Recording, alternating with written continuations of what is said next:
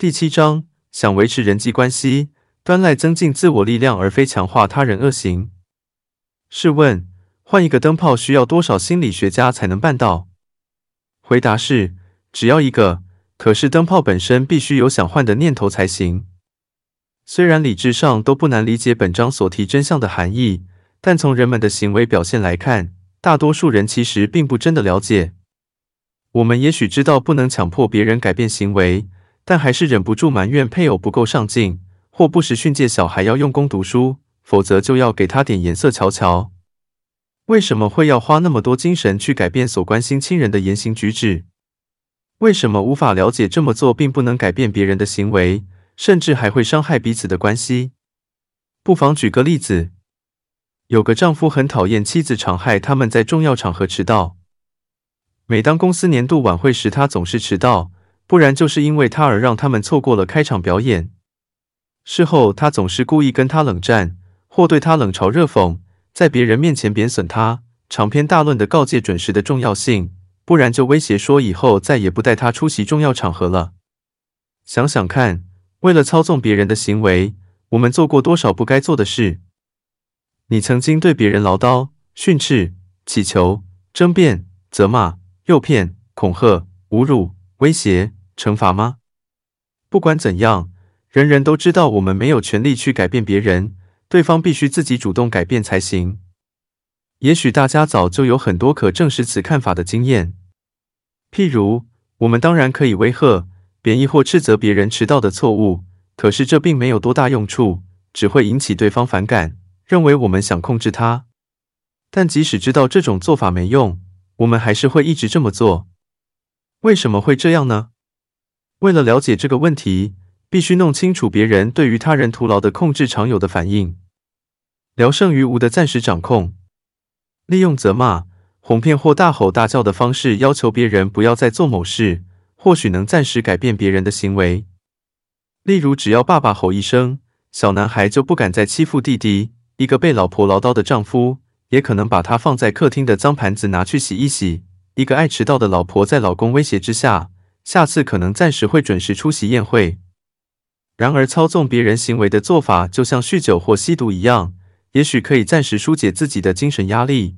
却无法从根本上改变别人或解决核心问题。然而，大家还是常常故技重施，只为了得到暂时性的纾解效果。例如，琼安对于老公罗伯特花钱老是超出预算，非常火大，就快受不了了，于是威胁说，要是再乱花钱，就要跟他分手。即使琼安知道威胁的手段不是长久之计，但他还是这么做了。原因有三冒号：一，可以借此宣泄怒气。让自己舒服一点。二，希望他的威胁能迫使罗伯特道歉。三，可以自欺，认为自己对老公还有一些掌控力。其实等事情平息之后，罗伯特多半又会恢复乱花钱的老毛病。在某些情况下，想要改变挚爱亲人的行为，几乎是一种难以避免的冲动。尤其现在若不这么做，未来似乎会更糟时，更是如此。如果孩子不守规矩，父母也经常会有这种反应，例如提姆和贝西夫妻俩就曾与念中学的儿子杰森陷入权力的拔河战。这对夫妻都是大学毕业，工作颇有成就，对儿子的教育投资不遗余力。杰森很清楚父母极看重他的教育，也很了解如果成绩搞砸了，父母会多么在意。提姆和贝西不喜欢无力管控的感觉。所以总是设法找出他们认为最好的方法来掌控儿子的读书习惯。然而，这种做法不仅徒劳，甚至会产生反效果，更不可能给予杰森用功的动力。对于父母的责骂，杰森只会以故意不念书、翘课、不做作业来报复。其实，提姆和贝西都是聪明人，很清楚杰森是为了反抗而反抗，那为什么还要试图控制他呢？即使只是一种错觉而已。但似乎唯有如此，父母才会觉得自己还管得住孩子。其实用恫吓的方式逼杰森成绩进步一点用都没有，就像不可能用说的就可以让他长高一公分一样。以下是另一个典型的例子，说明人们总是想说服或强迫他人改变行为，但不仅不管用，甚至伤感情，对增进彼此关系可说有害无益。迪尼斯的老公查理是个酒鬼。尽管医生已经警告他，如果再不戒酒，就活不过六个月了。迪尼斯也试过各式各样的方法劝他戒酒。他曾经把他赶出家门，后来却不得不把他接回来。他也曾跟他谈判，要他只有在外面时才能喝酒，他还要他答应只能喝啤酒，甚至要求他把整个薪水袋交出来，以为这样就能控制他买酒的数量。然而查理还是想法设法继续喝酒，迪尼斯则一发沮丧，很害怕查理还不到四十岁就得为他送终。更无奈的是，因为迪尼斯对查理总是反悔又不守承诺感到既生气又伤心，查理则很气愤迪尼斯自以为能告诉他该怎么做，他的处理态度最终伤害了两人的感情。迪尼斯实在应该听一听戒酒者家属协会 Al-Anon 的建议。这是一个帮助酗酒者配偶的自助团体。该组织与匿名戒酒会所秉持的原则一致，主张酗酒者家属应关怀而不干预，不要只把重心放在酗酒者身上，而该多注意自己的言行。也就是说，该组织教导酗酒者家属多思考三件事：一、我不该成为配偶酗酒的噪音；二、我没有能力治愈酗酒的毛病；三、我必须学习因应酗酒问题的有效方法。当然，这三件事都是说来容易做来难。然而，该组织课程所强调的重点是，就像酗酒者无力改变自己贪杯的瘾头，酗酒者的配偶、有共依存症倾向的人 （codependent） 编著，让另一人的行为影响自己，且执着于控制该人行为的人，也同样无力改变另一半的酗酒毛病。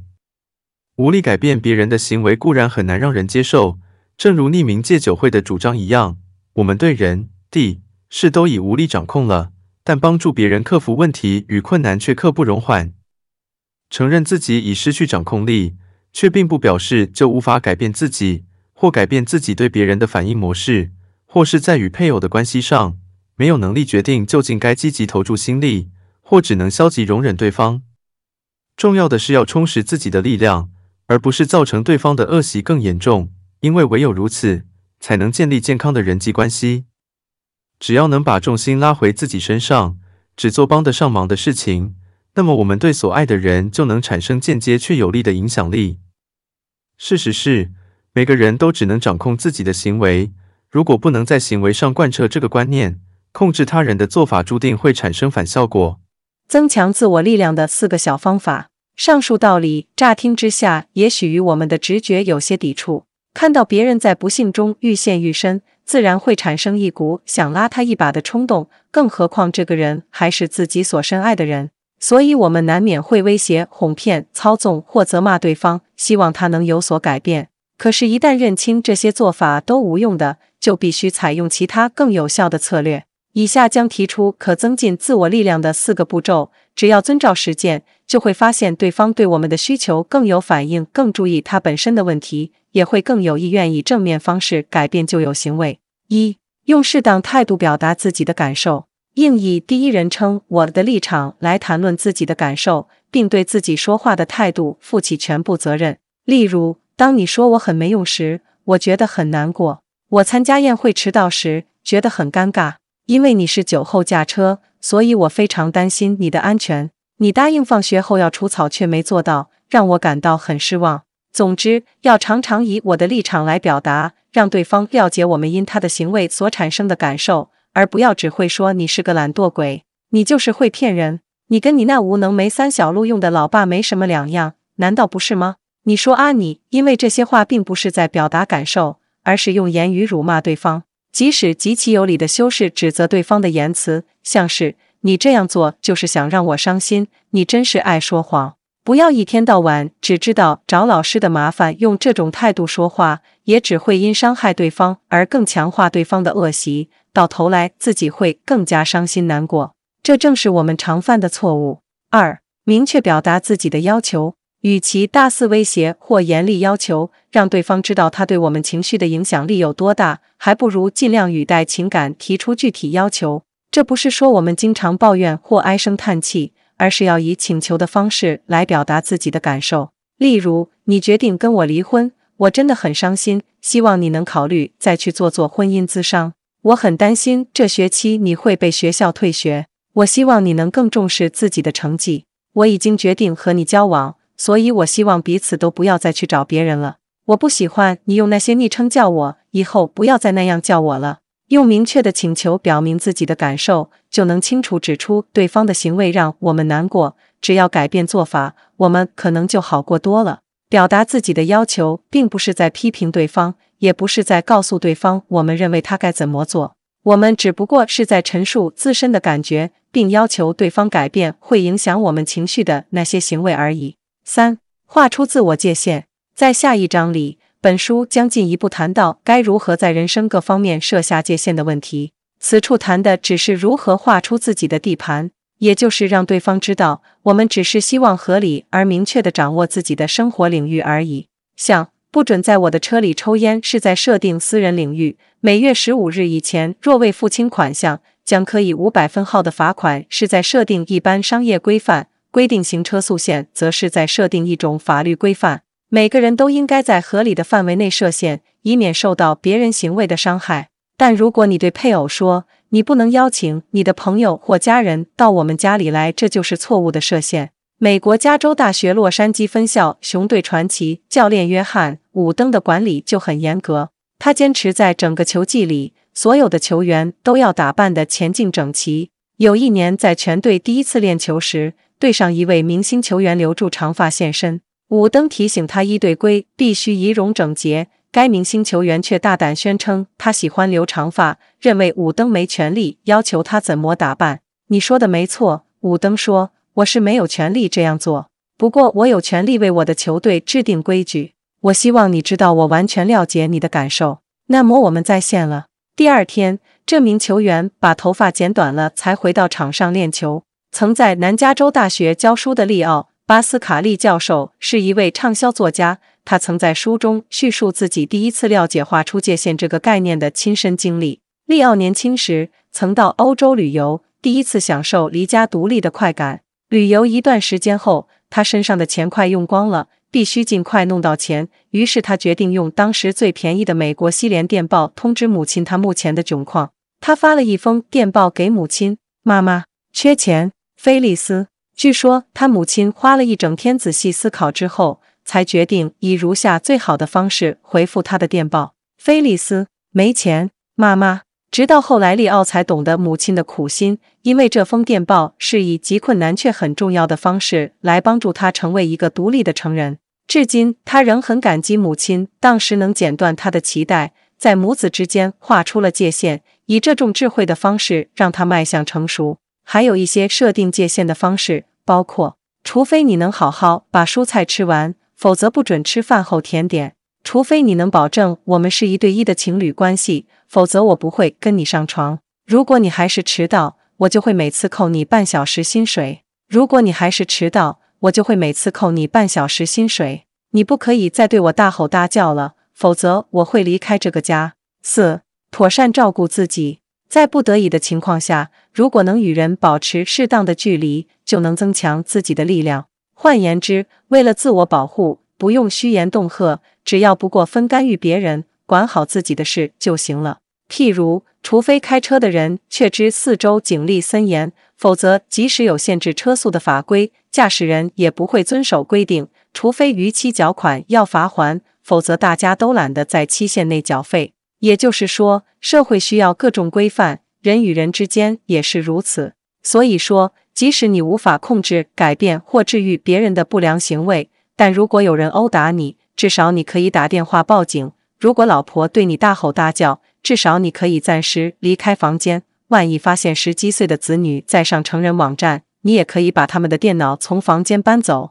此外，我们也可以把一段建立在谎言上的关系结束掉。在老公喝得大醉之后，不与他同床，拒绝与一个成天只会睡大头觉的男生交往，除非他肯认真去找一份工作或创业，你可以前脆辞职不干。除非老板答应不再三不五时用言语羞辱你，就算你无法改变、掌控或治愈别人的毛病，至少能好好照顾自己，这是一种很重要的能力。我们鼓励你一定要善加运用，即使这样做会令你害怕、伤心，甚至失去伴侣或赔掉工作。把注意力拉回自己身上，就能让你重拾自尊心。与亲近的人毫无距离以致失去自我力量，就等同你接受对方的不当行为，而且容许别人占你的便宜。匿名戒酒会称这种做法为强化对方的不当行为，也等于在强化对方做出伤人伤己的事情。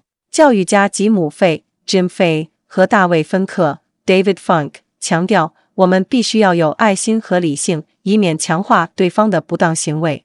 这表示必须先确定三个前提：第一，你是否了解自己对对方的期望；第二，你是否已让对方了解你对他的期望；第三，你是否已让对方认知其行为的利弊得失？换言之，一旦清楚这些答案，就不需再情绪化的想操纵对方的行为，能够真正掌握看似难以挽回的后果。强化对方恶习会令自己该强却弱。亲密关系也需要平等对待才行，但若你强化对方的不当行为，就等于授予他全部的权利，却丧失了自己的力量。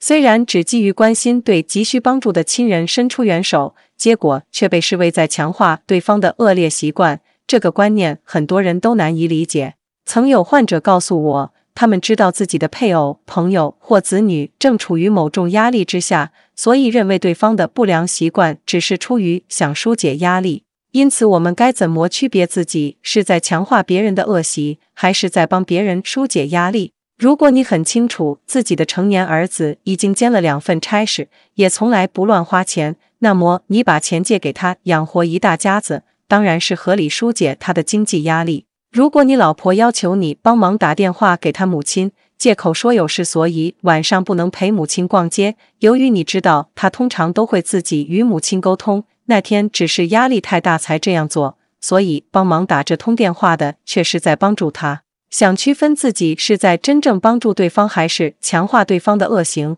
有一个重要的判断标准：如果你为某人所做的是对方有能力做到或应该由他自己去完成的本分，那么你的帮助多半是在强化他的某种不良习惯。毕竟，如果妨碍他人为自己行为的后果负起责任，让他无法从人生经验中学习、成长、蜕变，等于是害了对方。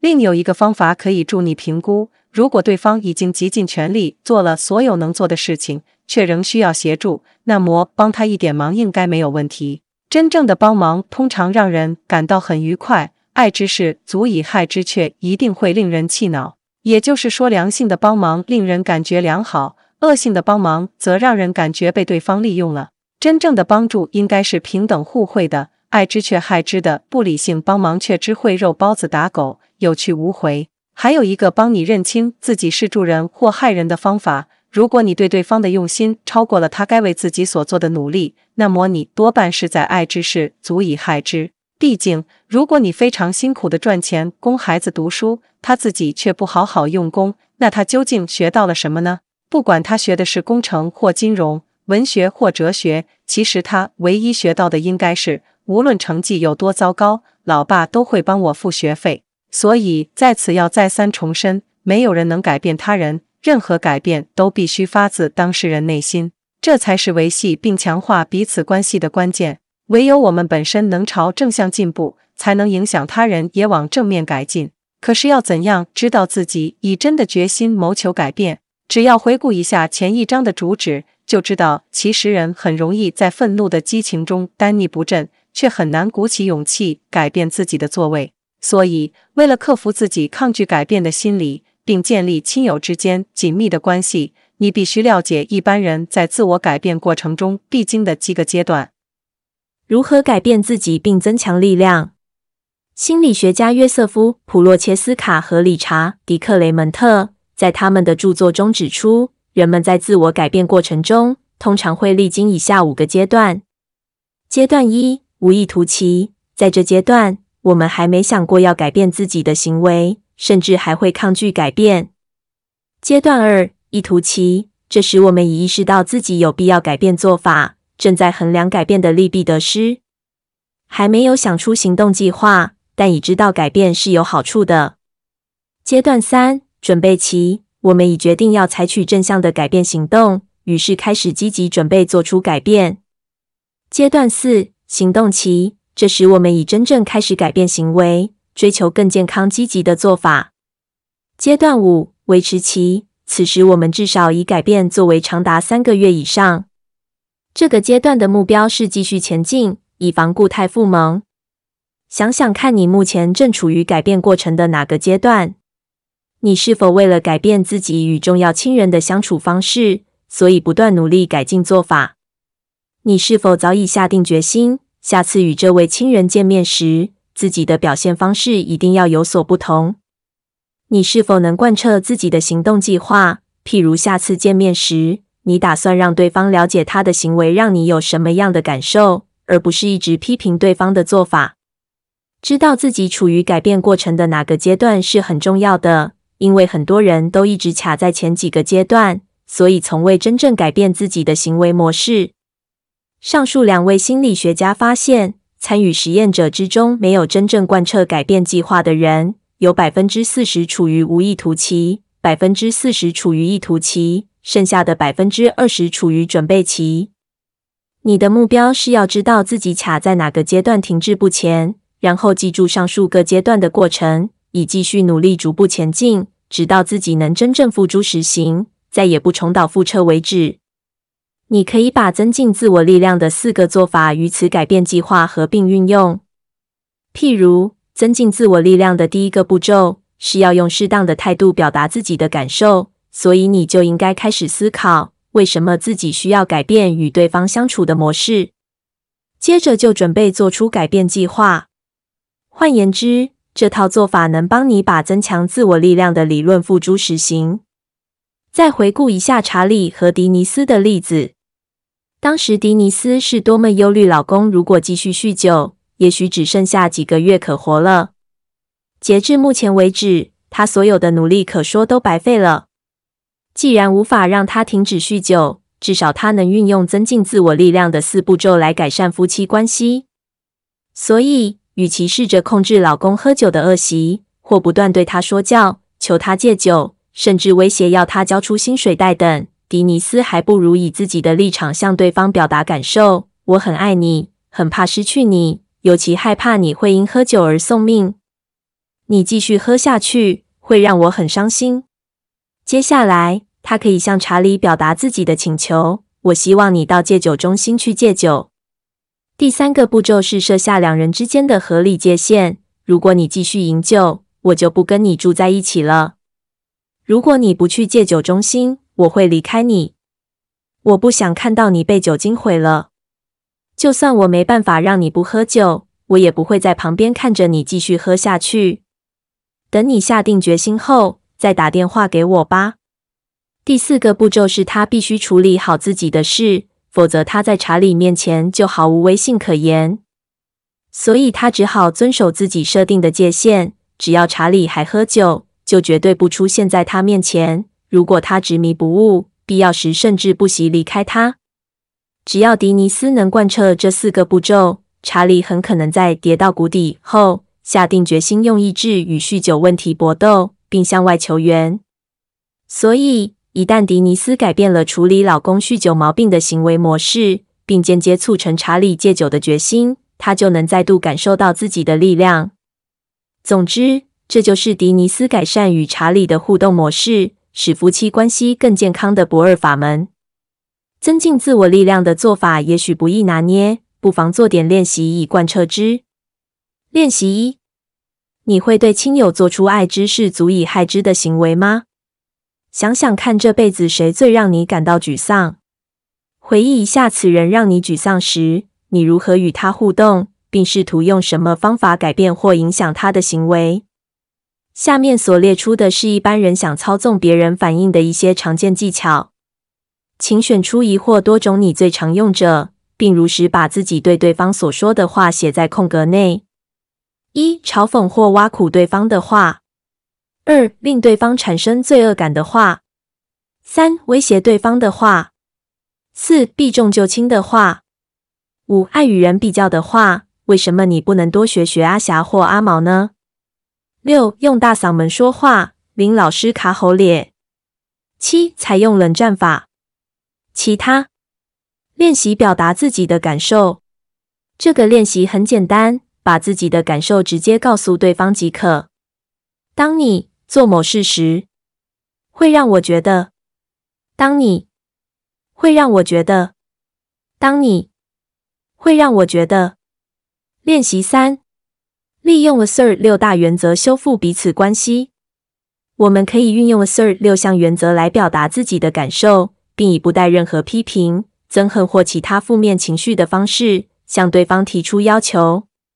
只要依循这些原则，就能不贬义对方，却增进自我的力量。A.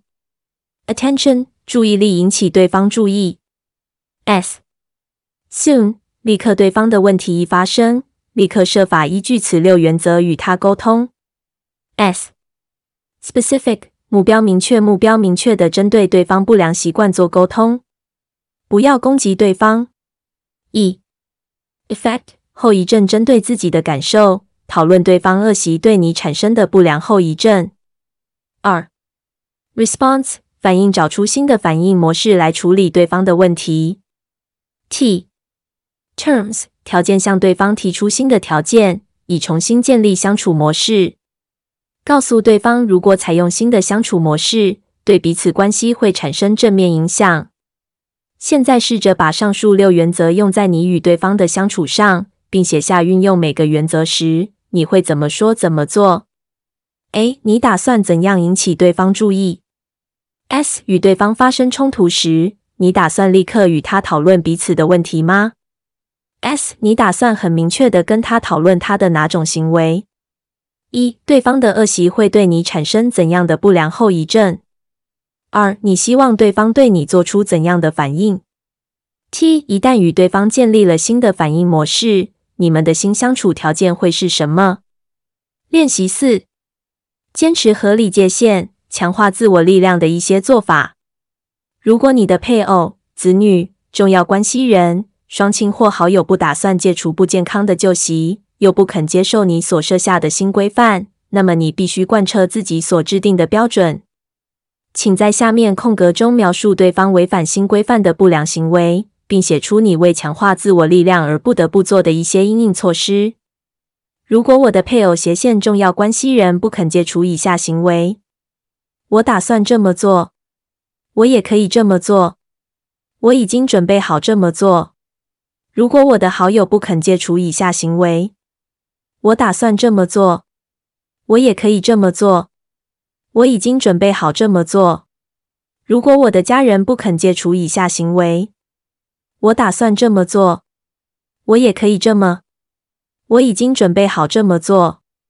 心灵疗愈自助手册第七章。朗读到此，此章节有提供非常多实质上的方法，或许你能应用在自己生活之中。